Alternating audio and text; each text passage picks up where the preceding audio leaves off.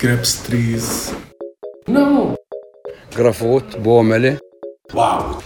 People, market, party. يلا حبيبي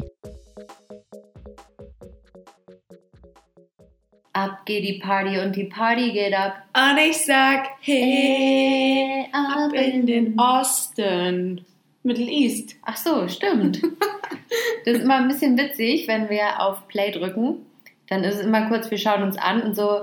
Wer sagt als äh, erstes Wer was? sagt als erstes was? Meistens bin ich's. ja, das Und ich stimmt. sage irgendeinen Scheiß.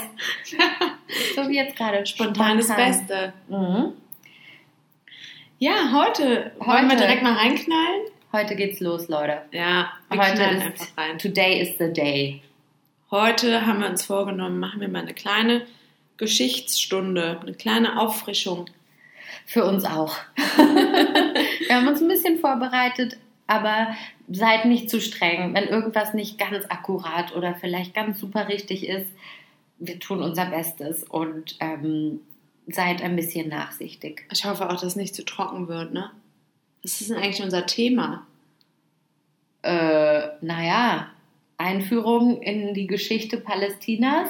Das klingt wie so ein Seminarname, Mhm, ne? genau. Einführung in die Geschichte Palästinas 1.0. Ja, oder halt eben Nahostkonflikt. Was ist das eigentlich? Also eigentlich machen wir das Ganze ja nur, damit so ein paar Dinge, die wir erzählen, was uns hier passiert, damit man das richtig verorten kann, damit man versteht, warum das so ist. Das ist jetzt nicht, dass wir sagen, so, wir sind jetzt die Superschlauen und wir erzählen euch jetzt mal, was ähm, alles bei Wikipedia steht. Oh, hier knallt wieder. Feuerwerk. Hochzeit. Toll, danke. Mann, das ist hier gerade ernst, Leute. Konzentriert Und euch dann doch kommen auch noch da so draußen. Schüsse im Hintergrund. Oh Gott. Naja, diesmal also es ist nur ein Feuerwerk. Keine Sorge, wir sind safe.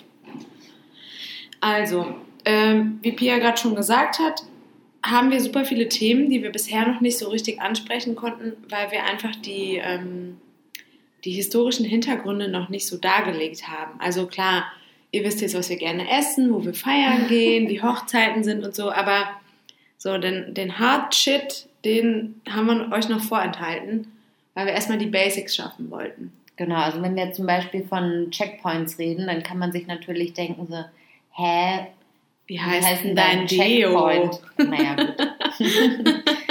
ähm, oh Mann, ich bin ein bisschen nervös. Ich bin die ganze Zeit am rumklicken mit meinem Wir Stirn. gehen besser mal weg. Ich leg ihn mal weg. Komm, wir fangen einfach mal Wir an. fangen an. Also seid lieb zu uns.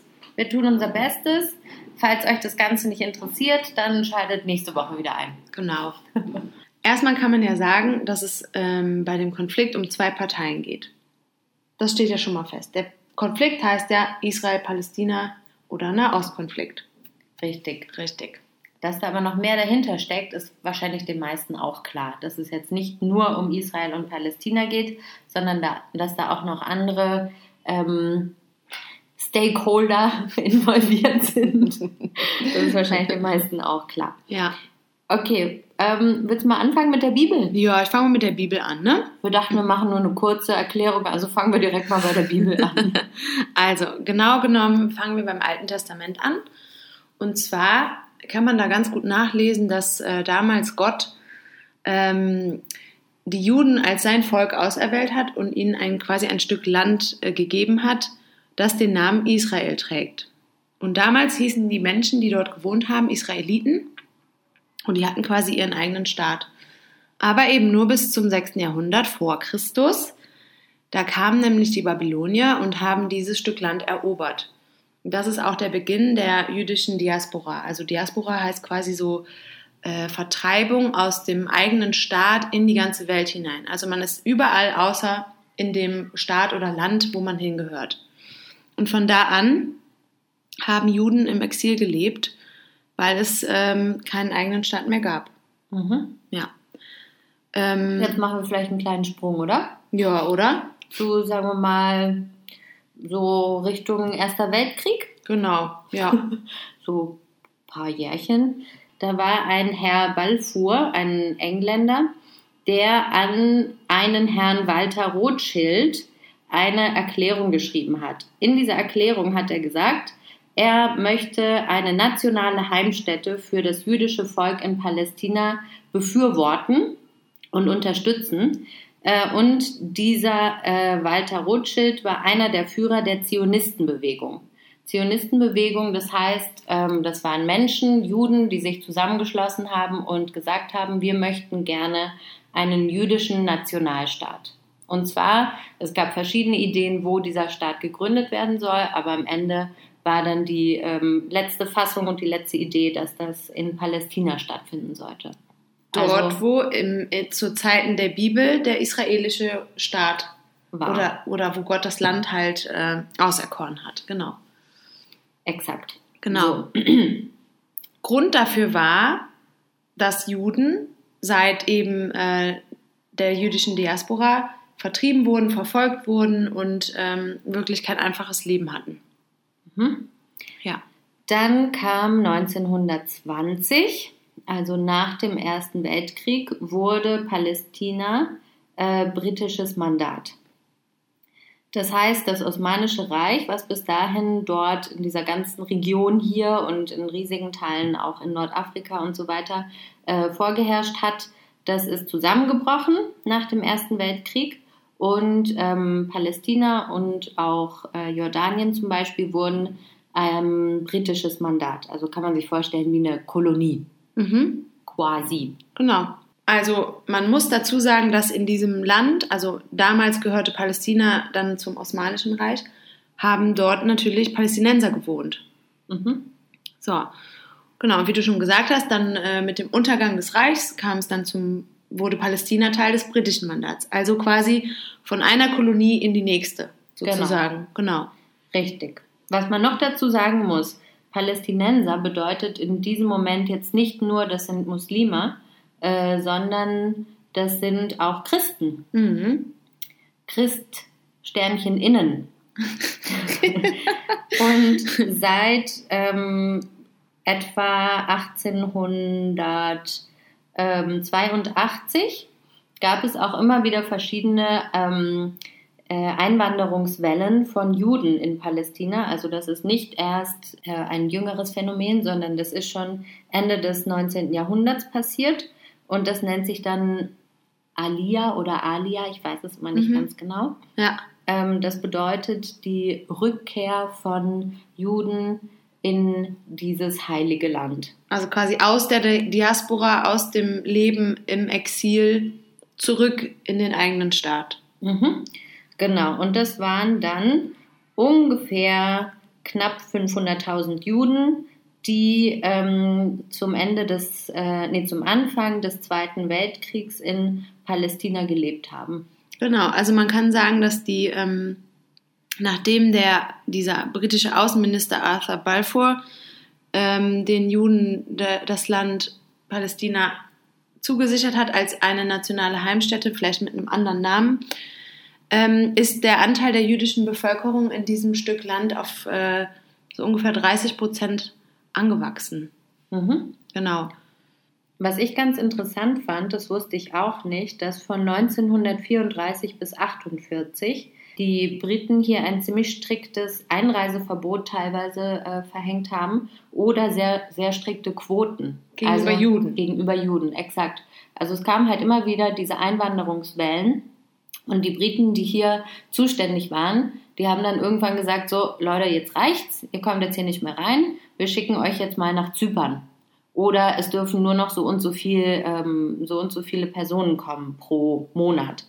Ähm, und das eben in dem Land, was eigentlich den Juden als Staat zugesichert war, von den Briten. Mhm. Das wusste ich auch nicht, fand ich interessant. Aber ähm, genau. Das sind natürlich äh, während, während des Zweiten Weltkriegs und während der Judenverfolgung in, in Europa sind natürlich sehr, sehr viele Menschen dann auch hierher gekommen. Genau, das wollte ich auch gerade noch äh, erwähnen, dass die Shoah, also die Vernichtung von sechs Millionen Juden durch die Nazis, auch dazu beigetragen haben, dass eben in diesen Einwanderungswellen immer mehr Juden hier in dieses ähm, Stück, ich nenne es einfach Stück Land, äh, eingewandert mhm. sind, um sich zu schützen. Mhm. Genau. Und dann kam es eben zu ähm, steigenden Auseinandersetzungen mhm. zwischen den Menschen, die hier halt schon gewohnt haben, und den Menschen, die quasi neu reingekommen sind. Also zwei verschiedene Bedürfnisse treffen da aufeinander. Zum einen die Palästinenser, die sagen, wir wollen hier äh, leben und vielleicht ist hier nicht so viel Platz. Ob, oder und gegenüberstehend aber eben Juden, die ähm, quasi um ihr Le Leben gekämpft haben in Europa Mhm. und geflohen sind. Was sehr legitim ist.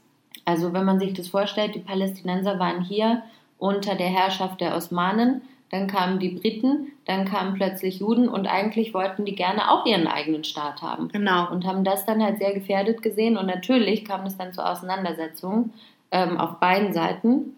Und ähm, genau, Großbritannien hat dann gesagt, uh, uns wird es hier ganz, das Ganze wird uns ein bisschen zu heiß hier. Wir wissen nicht so genau, wie wir jetzt damit umgehen sollen. Wir fragen mal, was die Vereinten Nationen dazu meinen. Hey UN, hast du eine Idee? Die UN dann so, ja, easy, Ja, machen wir mal einen Teilungsplan. genau. Aber auch einen richtig fairen Teilungsplan. Und zwar hat man sich gedacht, das Gebiet wird aufgeteilt. Und zwar haben die Palästinenser 43 Prozent bekommen und die ähm, Juden haben 57 bekommen. Genau. So. Den Juden kam das quasi, wie sagt man, Entgegen. entgegen und den dort lebenden Palästinensern aber nicht. Denn es waren, also nochmal kurz zum Mitschreiben, ähm, etwa 57 Prozent des Landes für 30 Prozent Juden und 43 Prozent des Landes für 70 Prozent hauptsächlich Araber. Genau. Mhm. So. Das wurde halt natürlich abgelehnt. Dann kam aber noch on top, dass, ähm, also dieser Teilungsplan war Ende äh, November 1947. Mhm.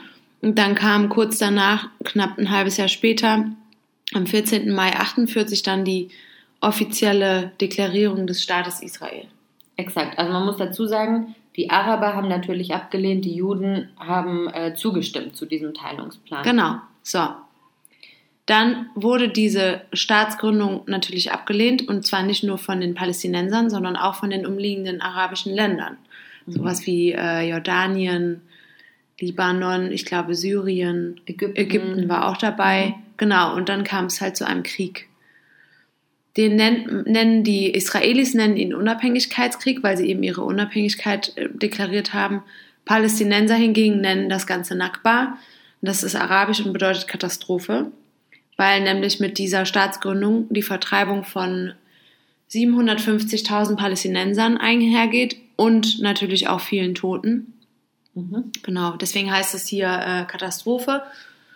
Und ähm, genau, dieser Krieg wurde von Israel ähm, gewonnen und ging mit, mit einer Landerweiterung einher. Ne? Also die, der Krieg wurde gewonnen und die, die Israelis konnten das Land von ihren 57 Prozent noch erweitern.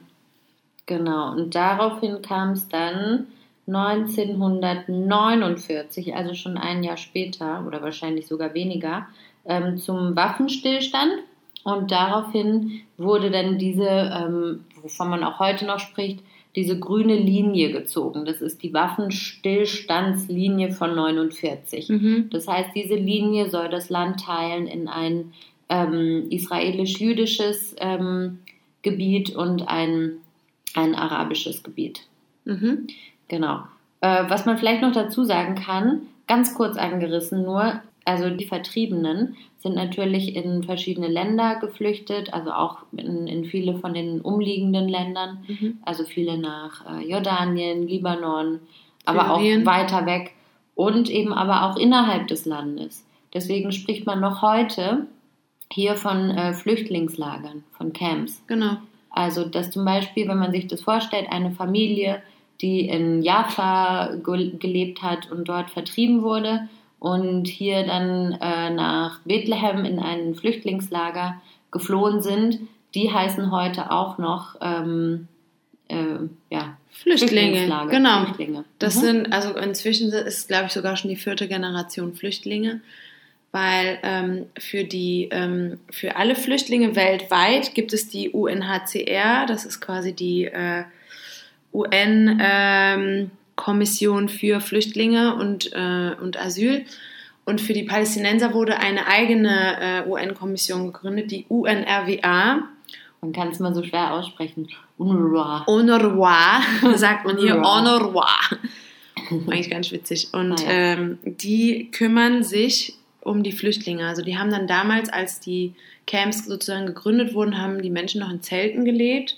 Und die UNRWA hat sich dann, äh, hat dann Essen verteilt und äh, sich um die Grundbedürfnisse gekümmert. Und heutzutage sind diese Camps, das sind halt eigentlich kleine Städte. Also die sind riesig groß. Man Die- kann teilweise auch gar nicht mehr wirklich sagen, wo ein Camp anfängt und wo es aufhört. Man sieht schon, also ne? man aber sieht wenn man es ja, weiß. Genau. Aber wenn man durchfährt und, und also das ist, grenzt halt immer an eine Stadt irgendwie an. Ja, ne? genau. Oder ist teilweise schon in die Stadt so reingewachsen. Genau. Man Mhm. erkennt schon, weil es immer sehr eng ist, weil die äh, UN mietet das Stück Land für 99 Jahre. Und ähm, die sind übrigens bald vorbei.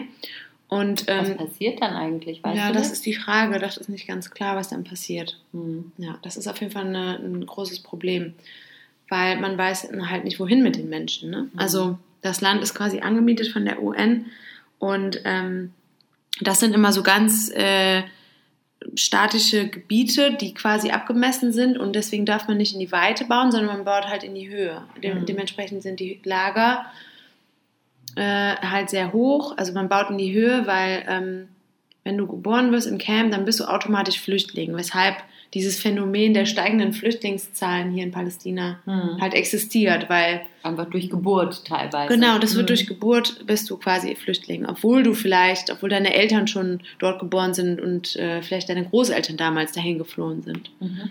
Ja, das ist auf jeden Fall der Flüchtlingsfall.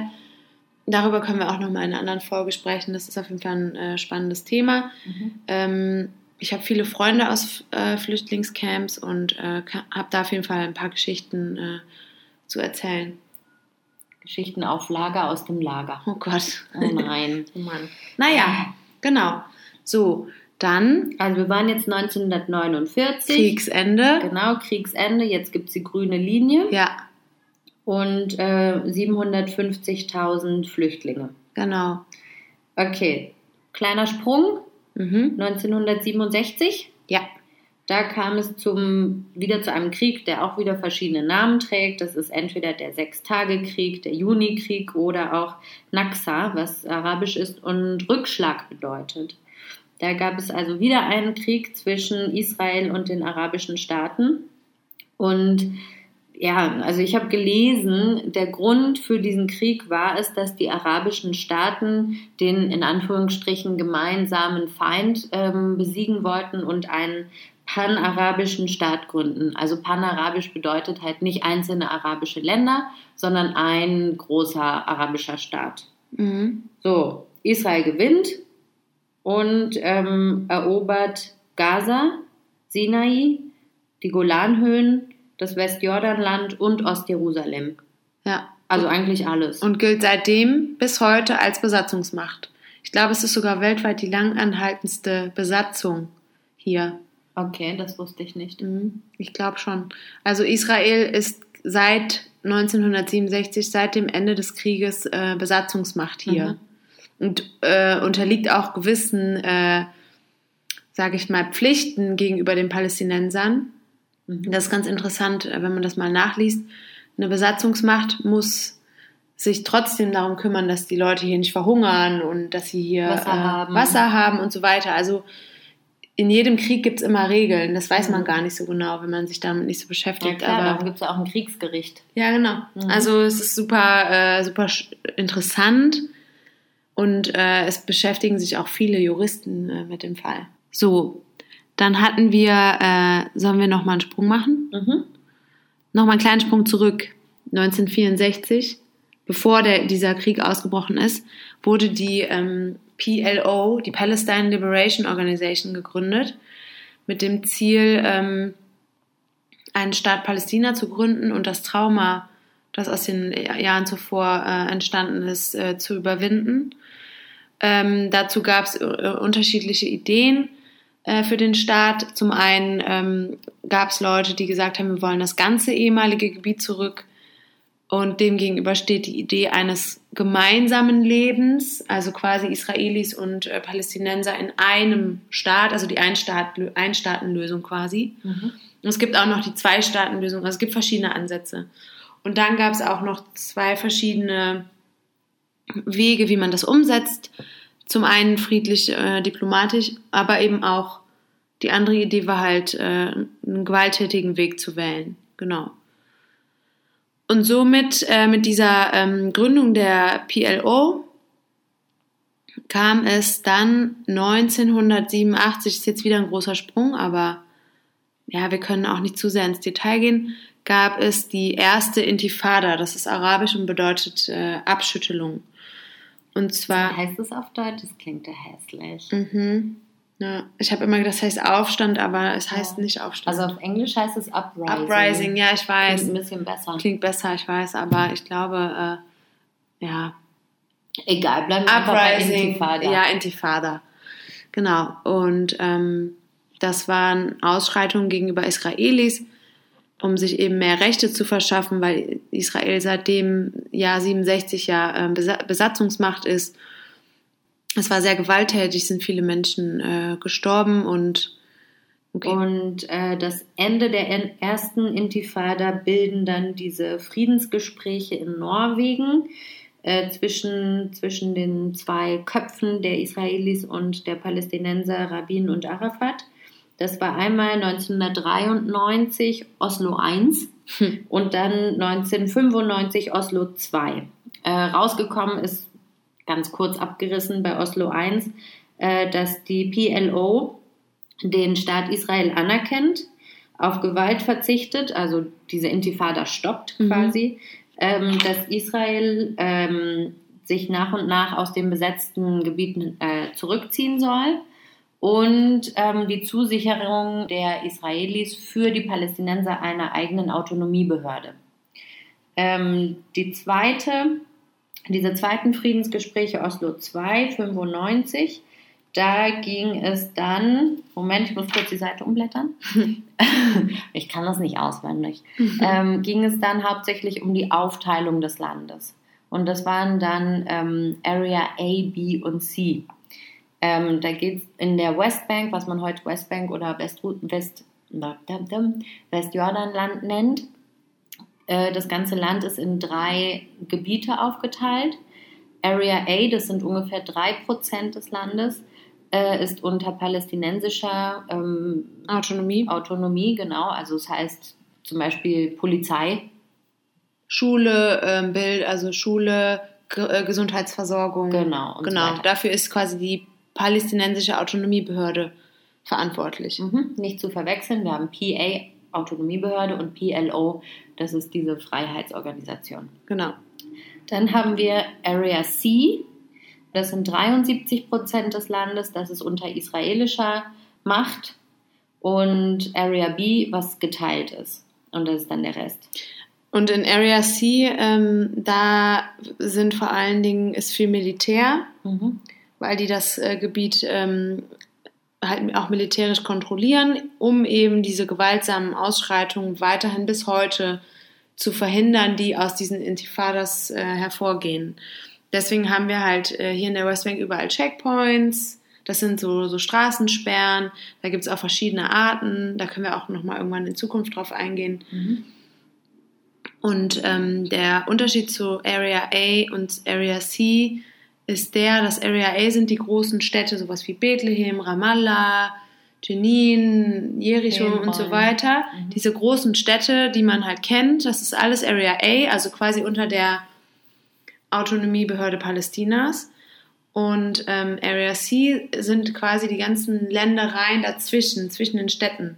Und äh, das heißt, wenn ich zum Beispiel von Ramallah nach Bethlehem fahre, dann fahre ich über israelische Straßen. Da fahre ich nicht über palästinensische Straßen, sondern diese Städte sind über israelische Straßen, die in den C-Gebieten liegen, verbunden. Mhm. Ja, und Area B, das ist so weder noch irgendwie. Da ist weder äh, PA noch äh, israelisches Militär. Dementsprechend sind diese Gebiete, da ist halt keine Polizei, kein Militär. Mhm. Es gibt manchmal so Städte, die sind dann, ja, da ist halt dann viel eher Kriminalität also Viel illegaler Shit ist da einfach. Genau, mhm. so. Was noch in Area C ist, das sind auch äh, israelische Siedlungen. Ich habe mal ein bisschen rumgegoogelt. Das sind wohl aktuell ungefähr 250 Siedlungen innerhalb der Westbank und in Ostjerusalem und in den Golanhöhen Mhm. Und ungefähr 600.000 Siedler. Da sagt auch die UN, dass äh, es nicht erlaubt, Nee. dass, die in diesem Land sind. Ähm, es sieht immer ein bisschen merkwürdig aus, wenn man hier durch die Gegend fährt und dann sieht man so, so, ein, so eine Siedlung, die sieht aus wie so eine Reihenhaussiedlung irgendwo in Niedersachsen. Ich finde das, mich erinnert es immer an Kroatien oder die Toskana, ehrlich gesagt, weil die immer Echt? so orange Dächer haben. Mhm. Ja. Also Also, auf, jeden Fall passt es irgendwie nicht ins, ins Bild hier. Also man sieht immer sofort, ob es eine Siedlung ist oder nicht.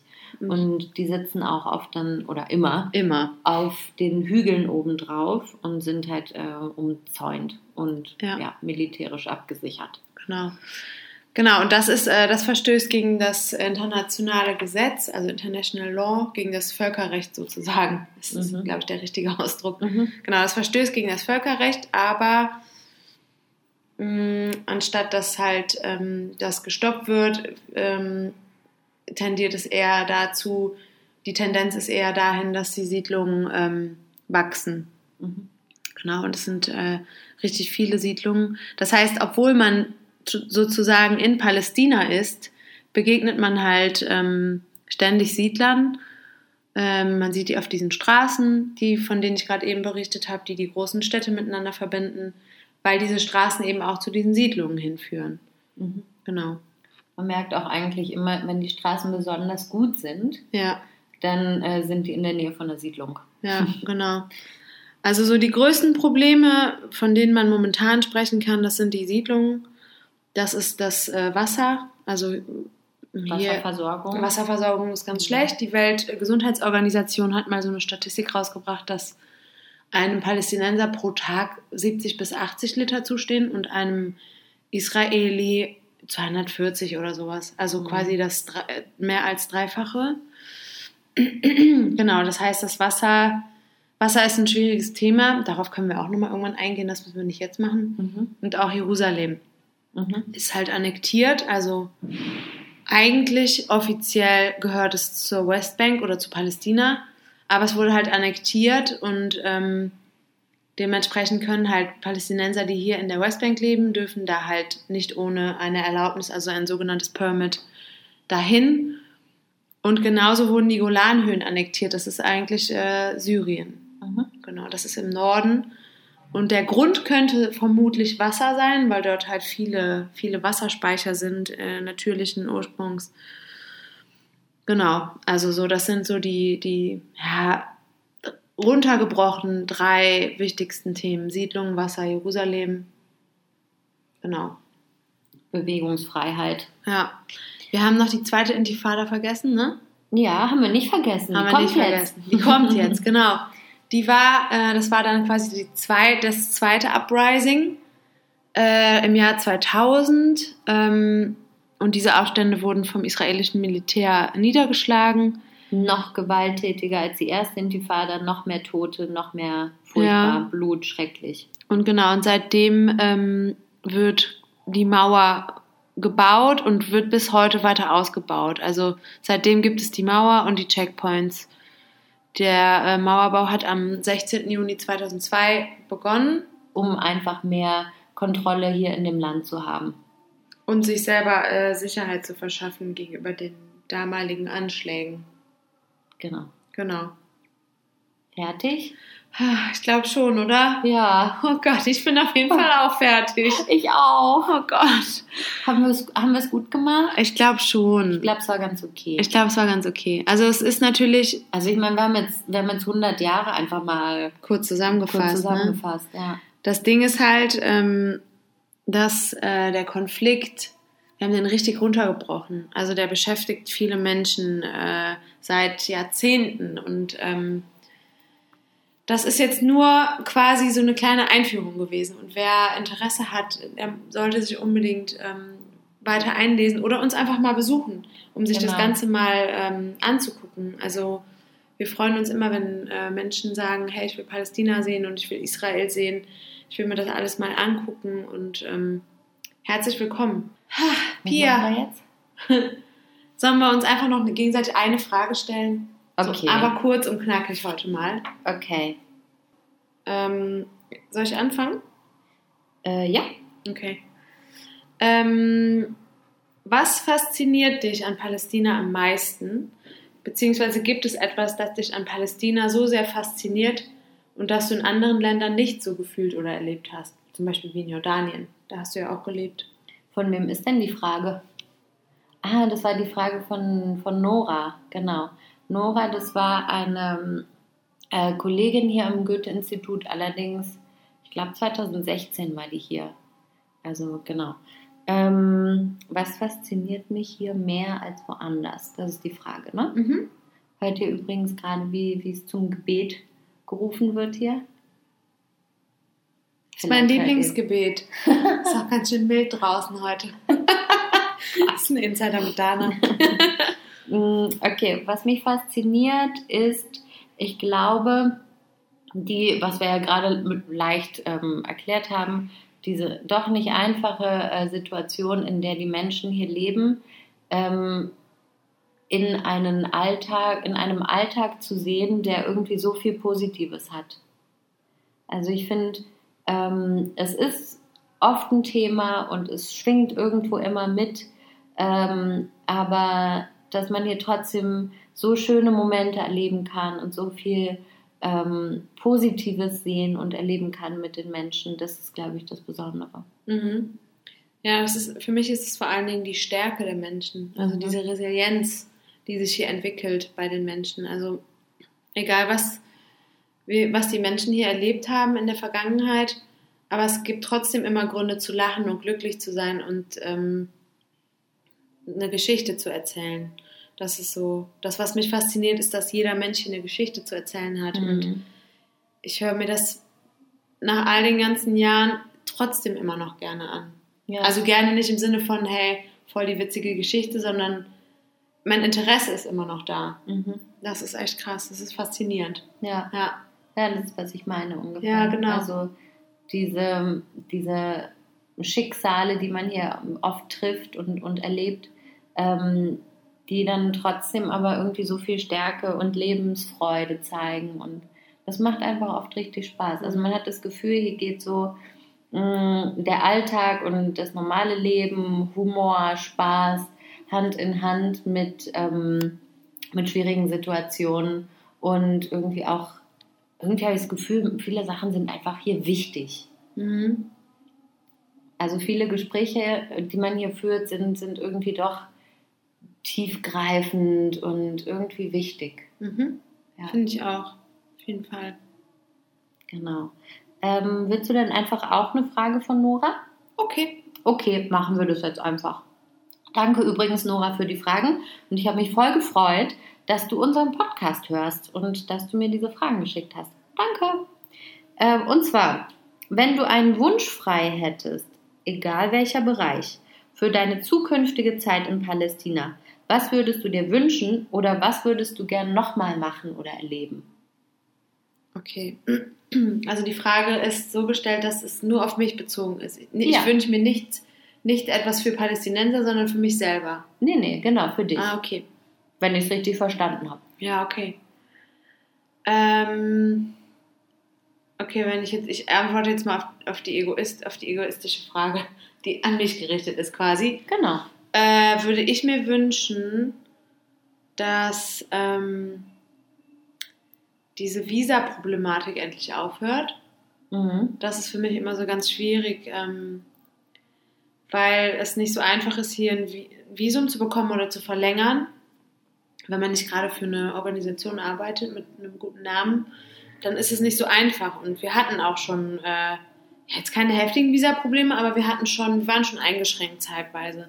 Mhm. Und das würde ich mir, glaube ich, wünschen ähm, für die Zukunft, äh, dass es ein bisschen einfacher ist, weil ich einfach das Gefühl habe, wenn irgendwann mal mein Job, mein Vertrag ausläuft, dann habe ich ja dieses Visum, was ich jetzt habe, nicht mehr. Mhm. Und die Frage, ob ich dann hier nochmal reinkomme, wann immer ich Lust habe, die ist halt unklar. Und das macht das Ganze so, das macht mich so nervös. Nach Mhm. Frankreich kann ich ja jeden Tag reisen, wenn ich Bock habe. Mhm. Aber die Frage, ob ich hier nochmal reinkomme, Ja, das ist dann ist halt auch unklar. so, finde ich, die Sache, dass man, wenn man sagt, okay, oder wenn wir jetzt sagen, okay, uns reicht's jetzt, wir gehen jetzt wieder zurück nach Deutschland oder weiß ich wohin, Mhm. dass es halt gut sein kann, dass das halt dann auch das Das letzte letzte Mal Mal war. war, dass wir hier waren. Genau, und das, das ist so eine Sache, die beschäftigt mich immer wieder und davon träume ich auch manchmal. Ich habe letztens Mhm. geträumt, dass meine Zeit hier vorbei ist und ich war ganz traurig. Ich dachte, hör, ich habe doch gerade erst angefangen. Es kann doch nicht schon wieder vorbei sein. Mhm. Und ähm,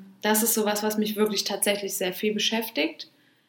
Wobei wir eigentlich gerade in einer ganz guten Situation sind. So. Das, also momentan ist es okay, aber es ist halt so ungewiss. Und diese Ungewissheit würde ich gerne, wenn ich nur von mir sprechen darf, ähm, War ja an dich gerichtet, die Frage. Genau, wenn ich jetzt aber äh, also so groß denke, dann wären es natürlich andere Sachen, aber darauf will ich jetzt nicht noch eingehen. Und was war der zweite Teil nochmal? Was will ich Ähm, nochmal erleben? Genau, was würdest du gern nochmal machen oder nochmal erleben? Ähm, ich glaube, diese Anfangszeit würde ich gerne nochmal erleben, so dass man alles so mit, mit neuen Augen sieht irgendwie. Dieses erste Mal hier Mhm. sein, das erste Mal riechen, wie es hier riecht, das erste Mal das äh, erste arabische Wort, was man irgendwann gelernt hat, anwenden können, das erste Mal ähm, Leute kennenlernen, das erste Mal Freunde gewinnen und äh, die, die ich bis heute habe, so. Ähm, ich glaube, all diese ganzen kleinen ersten Male, die nicht so diese riesigen, schwerwiegenden ersten Male, sondern diese Kleinigkeiten einfach. Das erste Mal auf dem Markt einkaufen. Das erste Mal Ja. selber Auto fahren. Ja, als noch alles so, so aufregend war, weil man sich über alles Gedanken machen musste, weil man halt nicht wusste, was, was als nächstes passiert. Ja. Auf der anderen Seite, was ich nicht missen möchte, ähm, sind so die ganzen Erfahrungen, die ich hier machen konnte, weil ich das Gefühl habe, durch die ganze Zeit, die ich jetzt hier schon lebe, verstehe ich die Menschen besser und ähm, kann mich besser einfügen, mache nicht mehr diese Touri-Fehler und, und so. Und ähm, weil man hat ja trotzdem, man hat ja immer den Wunsch, wenn man irgendwo äh, lebt, möchte man ja irgendwie dazugehören. Das Thema hatten wir schon mal, Mhm. dazugehören. Und das ist nicht Mhm. so einfach hier, weil wir einfach anders aussehen und auch wahrscheinlich noch ein paar Jahre brauchen, bis unser arabischer Akzent äh, sich dem äh, palästinensischen annähert. Genau. Aber so dieses, ähm, wenn die Menschen zum Beispiel merken, dass ich Arabisch kann, ähm, das öffnet so krass viele Türen einfach. Voll. Wie oft haben wir weniger Boah. bezahlt, weil wir Arabisch können, Das, oder? nicht mal nur das, Aber sondern auch. einfach die Menschen gehen einfach ganz anders auf einen zu. Also Mhm. ich merke das so, ich bin jetzt seit zwei Monaten im Fitnessstudio und ähm, gehe regelmäßig dahin. Und äh, jetzt fangen die Leute an, die haben halt gecheckt, dass ich, äh, die, die Trainer reden halt kein Englisch, ne? Bis Mhm. auf einen, glaube ich. Ansonsten reden die nur Arabisch. Und ich habe halt angefangen, mit denen auf Arabisch zu reden. Ich kann jetzt mich im Fitnessstudio ausdrücken, also kann diese Begriffe benutzen und weiß, wie ich es ausdrücken kann. Und die all- alle anderen Leute, die auch regelmäßig dahin kommen, die fangen jetzt regelmäßig an, mich anzusprechen. Hey, du sprichst ja Arabisch und so. Und dann halte ich mir mit denen so ein Pläuchchen. Und das war heute zum Beispiel schon Mhm. wieder so. Es kam schon wieder einer auf mich zu. Und es ist jetzt seit einer Woche kommen regelmäßig die ganzen ähm, Stammgäste auf mich zu und, äh, und reden mit mir, weil sie gecheckt haben, dass ich Arabisch kann. Und überlegt euch mal, Touris, weiß ich nicht, ob die das so erleben würden, weil ich halt auch da super viel Zeit verbringe einfach. Äh, das ist einfach cool. Das ist jetzt nur so ein, so ein simples Beispiel, aber das ist einfach so, ja, das Gefühl, dass man irgendwie dazugehört. Das, Mhm. das, das braucht halt Zeit und das möchte ich, äh, den Weg möchte ich nicht nochmal gehen. Ja, aber so dieses Gefühl, das Anfangsgefühl, Genau. wo man nicht weiß, äh, was einen erwartet und dann, dann Mhm. hat man diese ganzen kleinen Überraschungen jeden Tag. Und, Ja, ja, ja. die ganzen ersten Male. Das Mhm. erste Mal Hummus, Falafel. Da sind wir wieder bei unserem Lieblingsthema Genau. Essen angekommen. Sollen wir mal das Wort der Woche äh, vielleicht erwähnen? ja, mach mal. Ja, du könntest es eigentlich zu mir sagen, ne? Ich war ja gerade duschen. Warst du? Ah ja. Mhm. Nein, Mann. Hinamia Leki. Was heißt denn das eigentlich, Pia? Na, congratulations to the shower. Hier sagt man, hier hat man für viele Sachen hat man so einen, so einen Begriff. Also wenn Leute sich äh, frisch rasiert haben, frisch die Haare geschnitten haben oder frisch aus der Dusche kommen, sagt man Nein, Mann. Was genau das bedeutet, wissen wir nicht. Das Congratulations for the Shower haben wir uns selber ausgedacht, weil es irgendwie Sinn ergibt. Und Ist endlich wieder sauber Endlich- oder so. genau, und wir, wir mögen das eigentlich ganz gerne, weil das diese kleinen Ausdrücke sind, äh, Die man halt auch nicht übersetzen kann. kann man nicht übersetzen. Gibt's halt nicht. Nee, Und auf alles gibt's immer eine Antwort mit Allah. genau. Ja. Allah Yenam Alek. Genau. Und das ist irgendwie schön. Vor allen Dingen, wenn man das äh, irgendwann dann raushört und die Antwort auch kann. Das hat Mhm. bei mir mal dauert das immer ein bisschen, aber ja. Zum Beispiel, das haben wir schon mal erwähnt, dieses, ähm, wenn jemand fertig ist mit der Arbeit oder noch bei der Arbeit ist oder du aus dem Taxi aussteigen willst, dann sagst du ja Artikel A4. Das heißt, oh mein Gott, mein Arabischlehrer müsste mich jetzt umbringen. Der hat es mir nämlich letztens übersetzt. Ja, hm. Congratulations for the work. Arbeit, ja, genau. Irgendwie so. Also es sind halt diese Ausdrücke und dazu gehört auch Naiman. Genau. Jetzt noch ein Musik? Song. Ein Song? Let's make it a song. Okay. Ich habe was, wo ich keine Ahnung habe, was es ist. Okay. Ich habe es nur mal gehört und fand es schön. Nicht das, das habe ich mir nur so aufgeschrieben. Ah, okay. Ich habe was anderes aufgeschrieben. Ich habe mich dann umentschieden. ah, okay. Mm, Und zwar ist das eine Band aus, im Internet stand Algerien und Quebec. Aha. Ist jetzt ein bisschen, ist eine exotische Mischung, würde ich sagen. Kanada und Algerien, okay. Mhm. Aber französischsprachig passt irgendwie. Ja, aber also der Song, den ich da gewählt habe, der ist auf Arabisch. Ich verstehe aber nichts. Ja, Kein einziges Wort. ja. Also ähm, der, die, die Gruppe oder der Sänger heißt äh, Labes Mhm. oder Labes oder so. Das soll wohl bedeuten wie nicht schlecht. Ja, La Besse.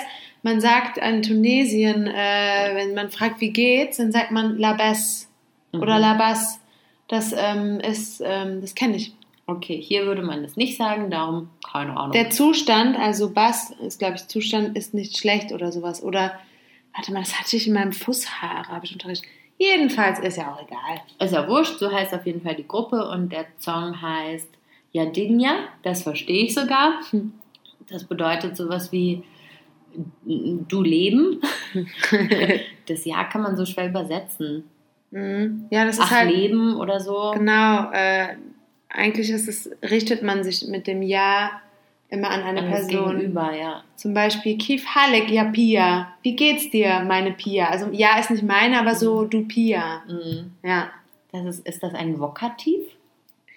Äh, weiß ich nicht so genau. Wir sagen einfach mal, das ist Vokativ für Leben. Das ist plakativ. Ja, für Leben. Das ja, ist der Song. Der ist einfach schön, aber ich verstehe nichts. Ich habe auch einen schönen Song, der ist ein bisschen, äh, bisschen aufregend. Und zwar gibt es hier so eine, ähm, also so eine Tanzart, die heißt Dabke. Und ähm, es gibt eine bekannte Dabke-Tanzgruppe, die heißen äh, El Funun, Popular Dance Troupe. Und die haben einen Song, der quasi nur für sie geschrieben wurde, auf dem sie tanzen. Und der heißt, äh, ähm, warte, ich weiß gar nicht, wie man das richtig ausspricht. Dalonet ist Sim Sim, irgendwie sowas. Sim Sim heißt Sesam. Auf jeden Fall irgendwas mit Sesam. Und äh, ich mag das Lied so gerne, weil ähm, ich letztes Jahr Dabke-Unterricht genommen habe und äh, mein Lieblingstanz wurde auf diesem Song quasi ähm, gemacht. Und deswegen äh, mag ich das Lied total gerne und möchte es in die Playlist stecken. Enjoy. Wie heißt unsere Playlist nochmal? Yalla Habibi Podcast. Genau. Und wo könnt ihr uns finden? Bei Spotify. Richtig. Ja. Und auch bei Instagram natürlich. Yalla-Habibi-Podcast. Folgt uns, schickt uns Fragen und Bleibt brav. uns treu. Bleibt uns treu. Wir bleiben euch auch treu. Nächste Woche geht's Lied. weiter und wird wieder ein bisschen lustiger hoffentlich. Mit einem Lied angefangen und aufgehört und hat jetzt einen Rahmen gebildet. Das würde man so im Journalismus hätte man jetzt einen Rahmen Ein gebildet. Rahmen. Also, wir bleiben euch treu. Wir bleiben treu. Reingehauen!